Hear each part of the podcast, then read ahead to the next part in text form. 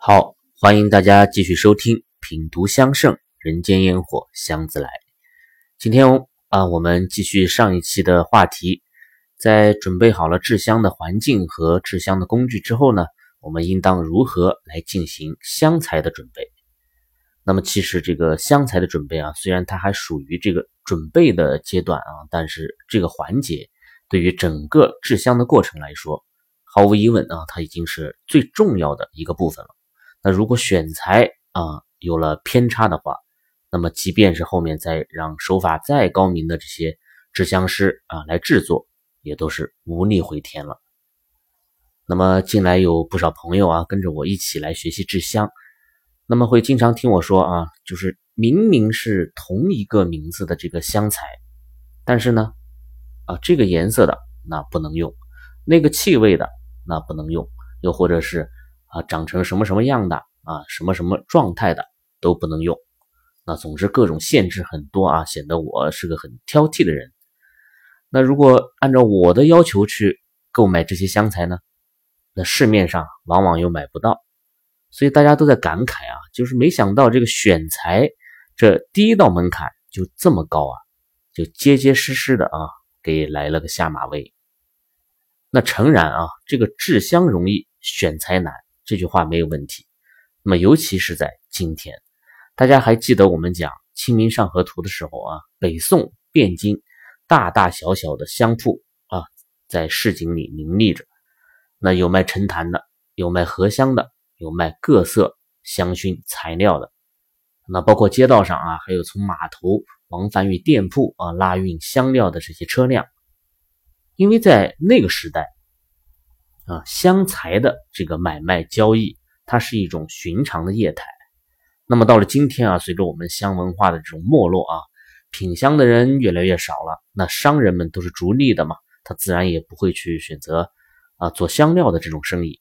那么因此到了今天呢，我们在这个寻常的这些商圈里面，都已经完全的找不到任何一家出售香料的这种店铺了。那么这当然是我们的无奈。啊，也是这个时代的悲哀，所以大家一声长叹啊，那我又何尝不是呢？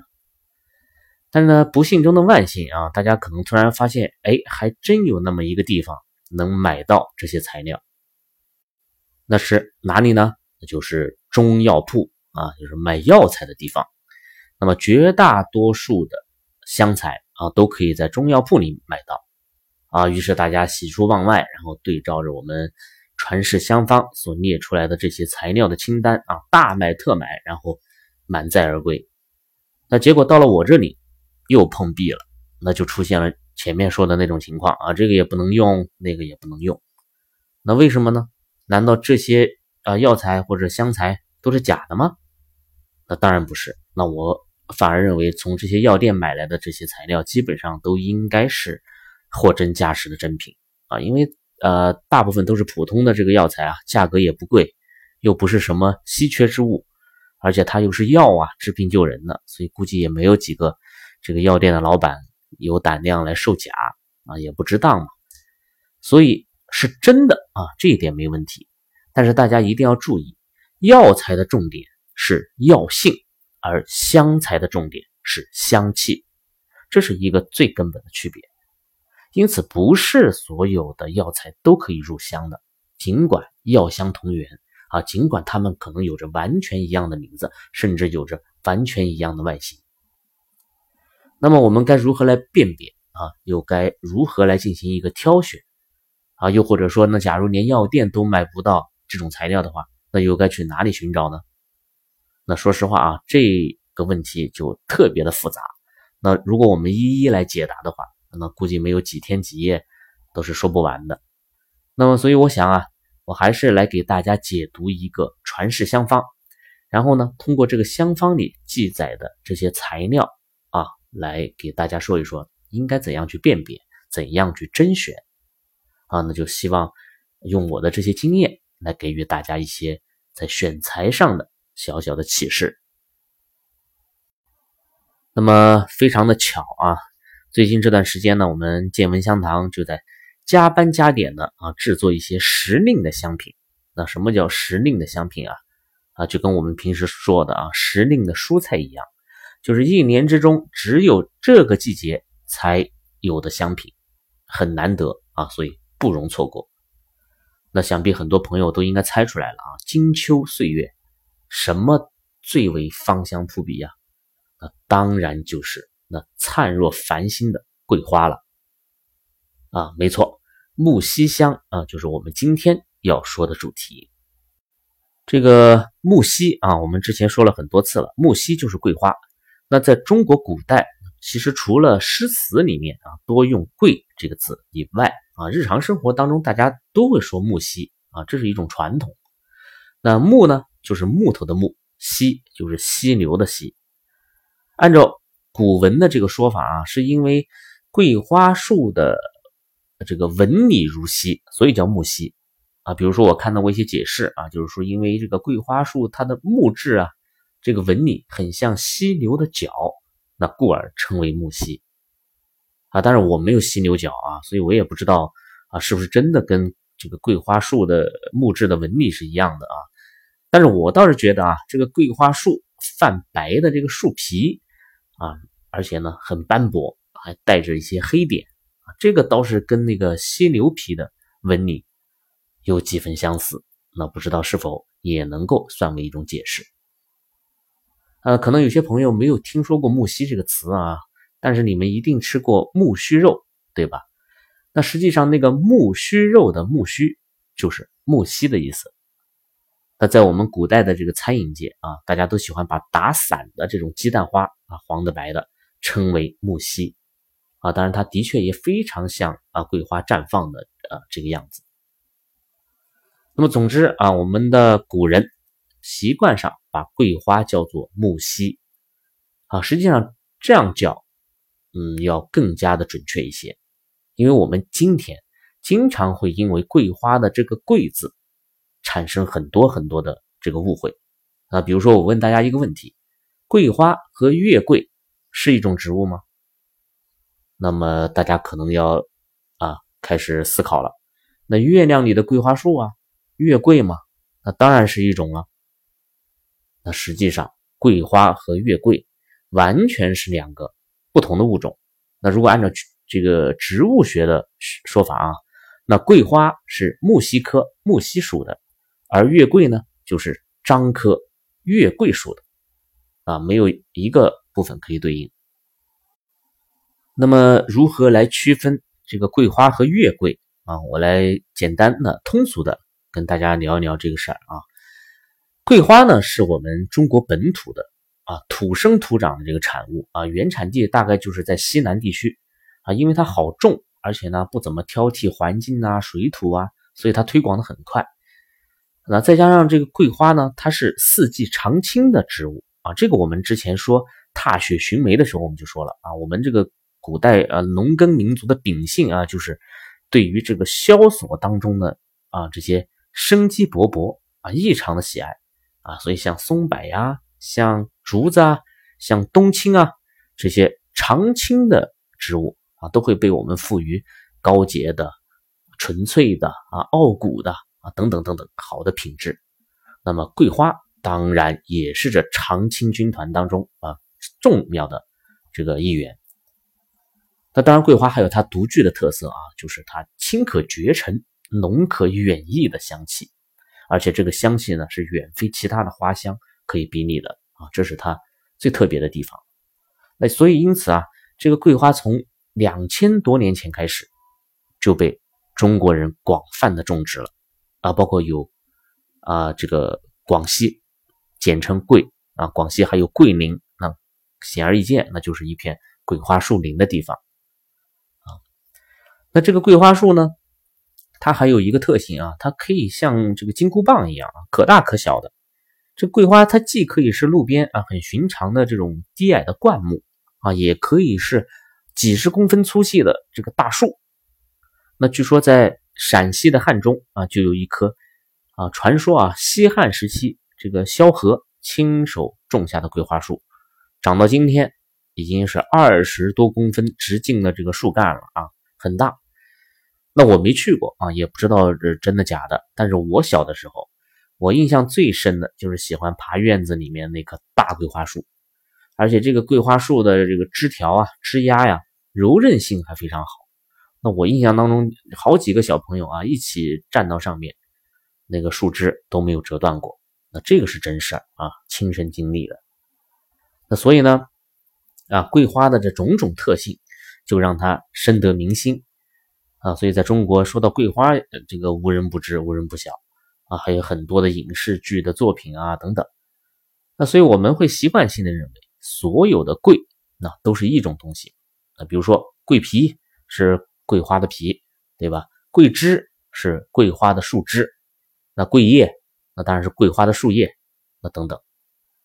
然而，事实真的如此吗？并非如此。那么，我们再来看看月桂啊。月桂呢，在中国是没有的啊，不是中国的产物，它是来自于啊欧洲地中海沿岸的啊这些国家。那月桂呢，通常都是大树啊，没有这种小灌木的啊，都是十几米、二十米高的这种大树，那比我们所看到的桂花要高大很多。那月桂在欧洲人民心目中的这个地位，它就不仅仅是一种观赏性的植物了，它代表着荣耀。那比如说奥运会啊，我们说谁谁谁得了金牌，那个解说都会说啊，他摘得了这项比赛的桂冠。那桂冠是什么？就是月桂树枝编成的一种帽子，戴在头上就表示着胜利和殊荣。那这是一项起源于罗马时期的这个传统。那后来我们中国人也会说折桂啊，就是获得第一的这个意思。那么同时啊，月桂树的树叶也是欧洲人非常重要的啊一种香料啊。当然，这种香料后来也流传到了我们的这个国家啊，被我们称为香叶。那现在基本上家家户户的厨房里面都应该。啊，有香叶这款香料啊，我们是卤啊也好，是呃怎么烧火锅也好，都会有啊这一款香料在里面。所以说这个桂叶，它指的是月桂树的树这个树叶，而不是桂花树的树叶。那有的朋友可能要产生另外一个疑问，那什么是肉桂啊？桂皮又是什么呢？啊，因为很多香方里面都会看到肉桂啊、桂皮这个材料嘛。那它又是这两种树哪一种的这个树皮呢？那其实都不是。那肉桂又是另外一种树了，虽然它也跟月桂一样啊，都是樟科的，但依然有很大的区别。那桂皮就更加复杂。那这个这个呢，我们具体啊后面讲到肉桂的时候再来细说。好了，不知道各位啊有没有听明白这两种贵啊它们的区别所在？因此，我刚刚才会说木犀的这种叫法实际上是最准确的啊，因为一旦你都叫都叫某某贵某某贵了啊，恰恰就很容易混淆。所以大家去药店啊购买材料的时候，首先要注意的就是品种的区分，因为有很多的材料啊，它都是名称相近的啊，但实际上已经南辕北辙了啊，差的太多太多。那么我们继续来聊我们中国的桂花啊。大约就是前段时间吧，大概是中秋节之前的某一天早上啊，还下着雨，那我就打着一把伞呢去香堂。那走着走着就闻见一股花香啊，钻进鼻孔。然后这种花香呢是由轻到浓，然后由远及近啊，这种香味呢还杂啊夹杂着这个早晨呢那种凉意。啊，包括雨水的这种湿润感，那还有泥土和青草那种蒸腾式的清香，啊，总之是非常的美妙啊。所以后来我也感慨了很久啊，我说这个大自然呢，它才是最好的制香师。那后来我就走到了香堂的院子里啊，看见了一地啊这个点点的金黄色，那这个时候我的脑子才从那种无比的啊香味的享受当中转出来。啊，然后我就收起伞，然后抬头一看，啊，一树的繁星璀璨无比，啊，全是桂花绽放。那我看了很久啊，最后就回过神来了，赶紧搬来梯子啊，就开始摘花。啊，当然我这不是残忍啊，这是一个制香师的职业素养啊，这个花开堪折直须折，莫待无花空折枝。因为我要做香嘛。那总之这是就是想告诉大家啊，这种感受其实呢每年都会有，但是呢每年都似乎是那种前所未有的惊喜，而且呢这种惊喜真的很难得。那么我想啊，这就是桂花每年都会带给我们的，也是最好的中秋礼物。那几乎就在当天啊，那朋友圈里面就开始刷起来了啊，仿佛这一夜之间，祖国大地的所有桂花都不约而同的开了啊，非常有意思啊，也很壮观啊。紧接着各种啊桂花酒啊、桂花糕啊、桂花茶啊都来了啊，一派这种节日气氛。那我们的木樨香那当然也不能缺席啊，所以采花、晾花、磨粉、制香啊，我从那天开始也是一直都是啊忙得不亦乐乎吧。那后来没几天，那就到了中秋节了。那我这里啊下雨啊，没有什么月色可赏，这个很遗憾。但我依然啊畅想了很多这个月与桂的事情啊，不是月桂的事情啊，是月亮与桂花啊。所以在这里可以跟大家来分享一下啊。这个我们从小啊就听到过一个故事啊，说月亮上面有一棵桂花树，然后有一个叫吴刚的人啊一直在砍树。那树下呢有一只兔子啊，叫玉兔，它在不停的捣药啊。这个这个玉兔很像我的写照啊，因为我平时也是在不停的这个捣啊捣的啊。那此外还有美丽的嫦娥啊，还有冷清的这个广寒宫啊等等啊。总之我小的时候一直是这个信以为真的啊，我就觉得那些月亮上的影子那就是兔子啊，那就是桂花树啊，所以我。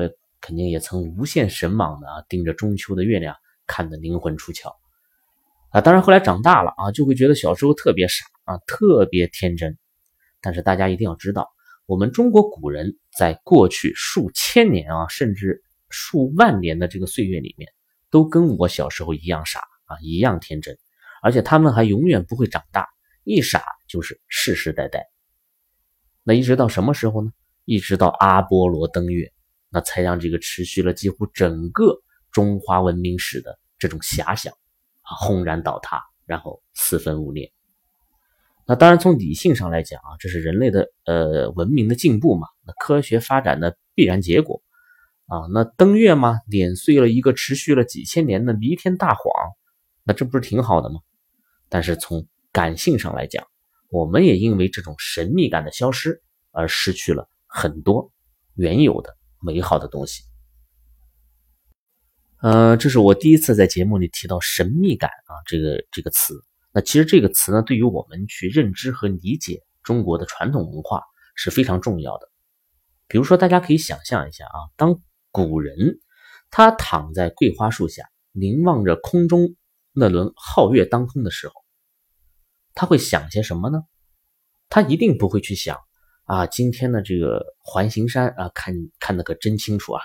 啊，那个上面虽然没水、没氧气，那个环境很恶劣，但是看着还是挺好看的啊。他一定不会如此的理性，那他会怎么想呢？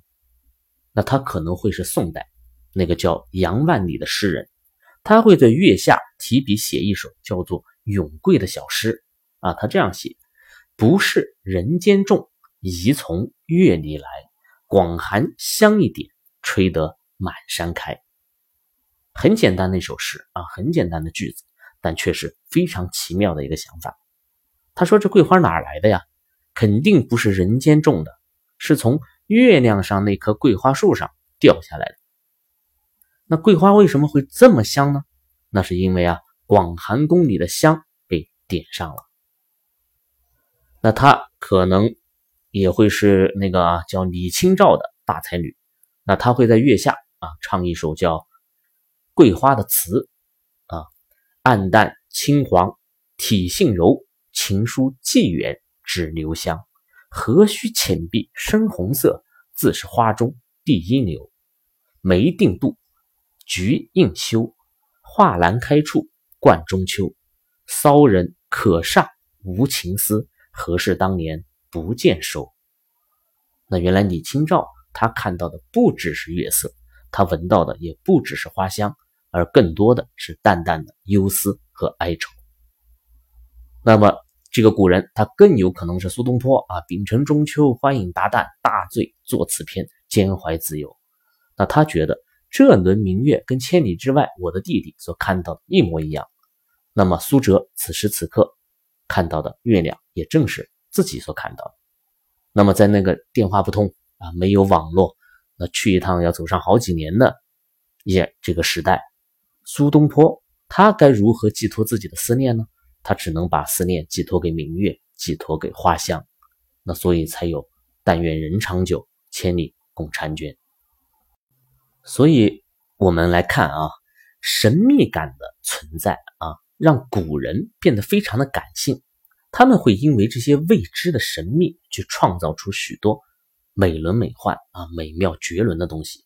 比如说诗词，比如说传说，比如说思念，那比如说木樨香。那当然，我认为对于香文化而言，那之所以香文化会在近代突然没落了，实际上呢，也与这种神秘感的消失有很大的关系。那比如说香料啊。那古人会遐想，这些神奇的味道啊，究竟是从哪里来的呢？那在皇天厚土之外，那真的存在那个异域水手他所说的某个国度吗？那那个神秘的国度真的会是在大洋的彼岸吗？啊，等等。那于是这些香气，它会让古人产生更多啊层次的这种精神享受。那而不像我们今天啊，我们今天拿到这个一款沉香。我们都迫不及待的要弄清楚啊，这是哪来的呀？这是惠安的吗？那是柬埔寨的吗？啊，是柬埔寨菩萨省的吗？那恨不能贴个标签啊，写清楚是柬埔寨哪个农夫找到的啊，姓甚名谁啊，仿佛这样才能闻得透彻，才能用得安心。那我想，这就是我们古今的一个差距啊，当然各有所长，也各有所短。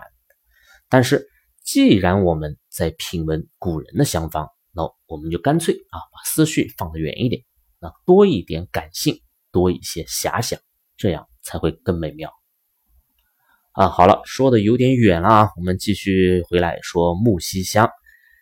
那么木樨香跟我们之前所说的这个梅花香是一样的啊，在香圣当中，它是一个大的分类，它的种类繁多。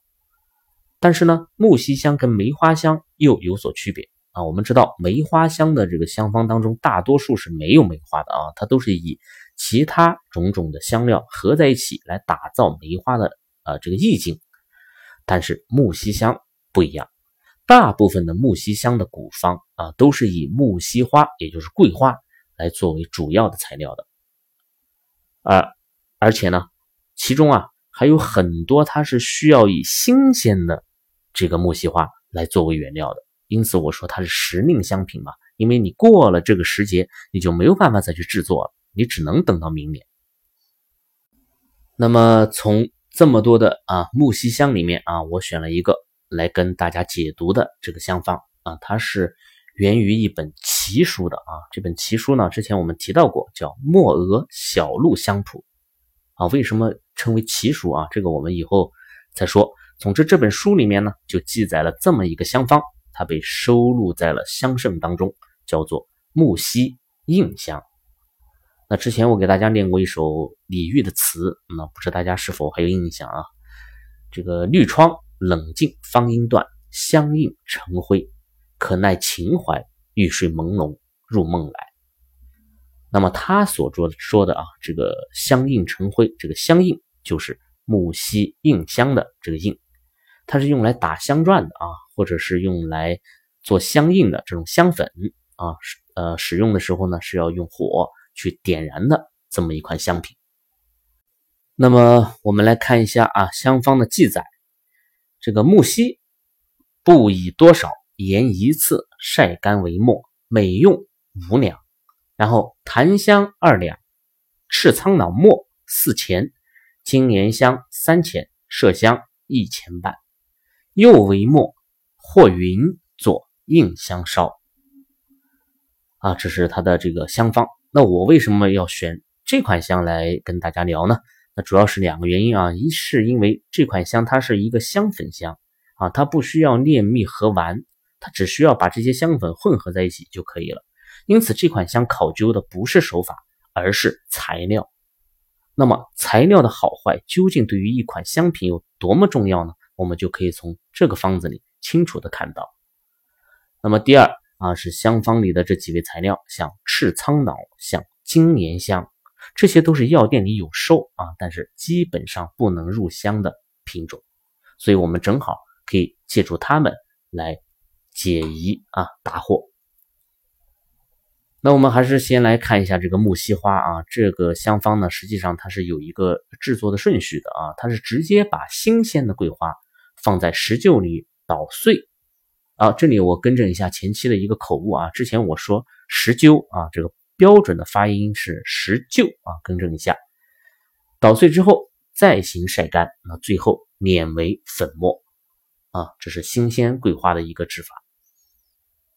啊，当然，这个方子里面说的还是比较简单啊。关于这个桂花的采摘，古人也是有讲究的。那比如另外一个啊木樨香的香方中就专门提到，采花时啊不得犯手，剪取为妙。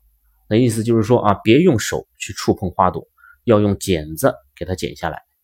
那这就是对香气的一种保护。那此外呢，也不是什么样的桂花都可以采的啊，这个也有讲究。那比如说另外一个木樨香啊，它就记载了：日未出时，趁露采取岩桂花，含蕊开基三四分者，花大则无香。那什么意思呢？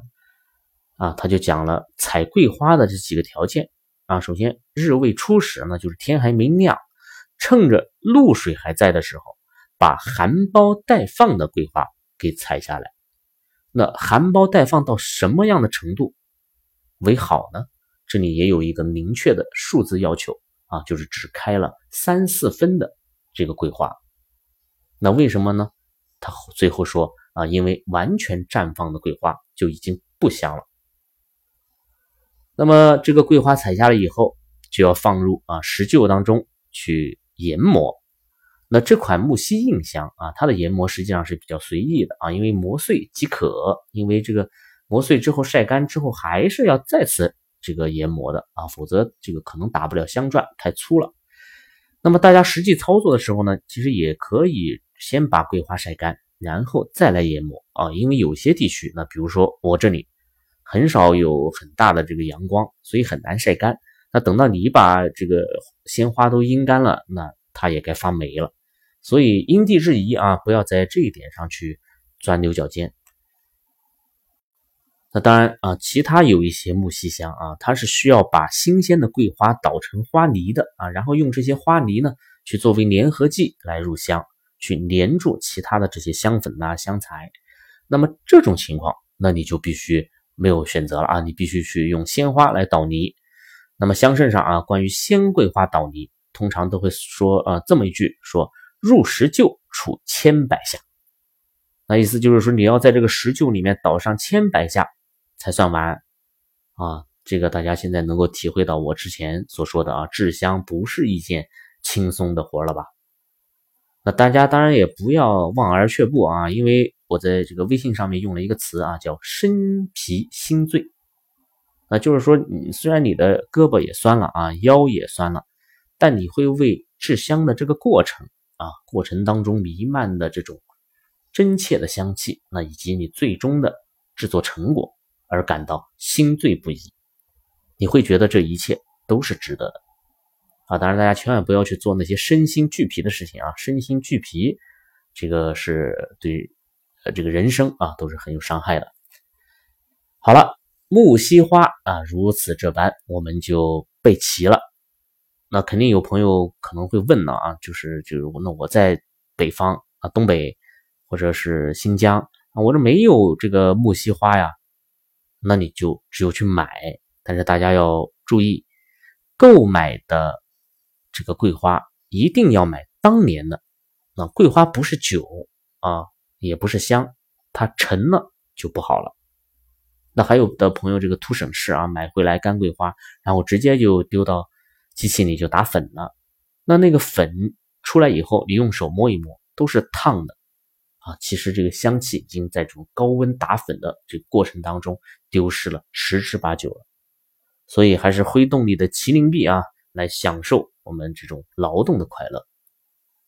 那最后我再多说一句啊，我们桂花呀，在中国栽培了好几千年，然后繁衍出了很多很多的这个品种啊。我们不求都认识啊，但基本的这种认知是要有的啊，以免在选材的时候呢出现一些错误。那比如说啊，现在很多用来做庭院观赏的那种小桂花啊，很低矮的小灌木，它一年四季都在开花啊，花是那种白色的，也不怎么香。那这种品种呢，就叫四季桂，也叫月月桂。那它的花就是不能入香的。那还有比如说红色的桂花叫丹桂啊，丹桂呢通常都还是以观赏性为主啊，我们制香也不常用。那么剩下的就是金桂啊、银桂，那显而易见，金色的和银白色的，那相对来说金色的更好一些。那么经过这十来天的窖藏啊，我做的这个木樨印香也已经上架见闻香堂的淘宝店了啊，喜欢的朋友们欢迎去尝鲜。好了，今天的节目就和大家聊到这里，我是见闻香堂青花家子啊，待续未完，我们下期继续聊。清可绝尘，浓可远逸的木樨印香，我们下期再见。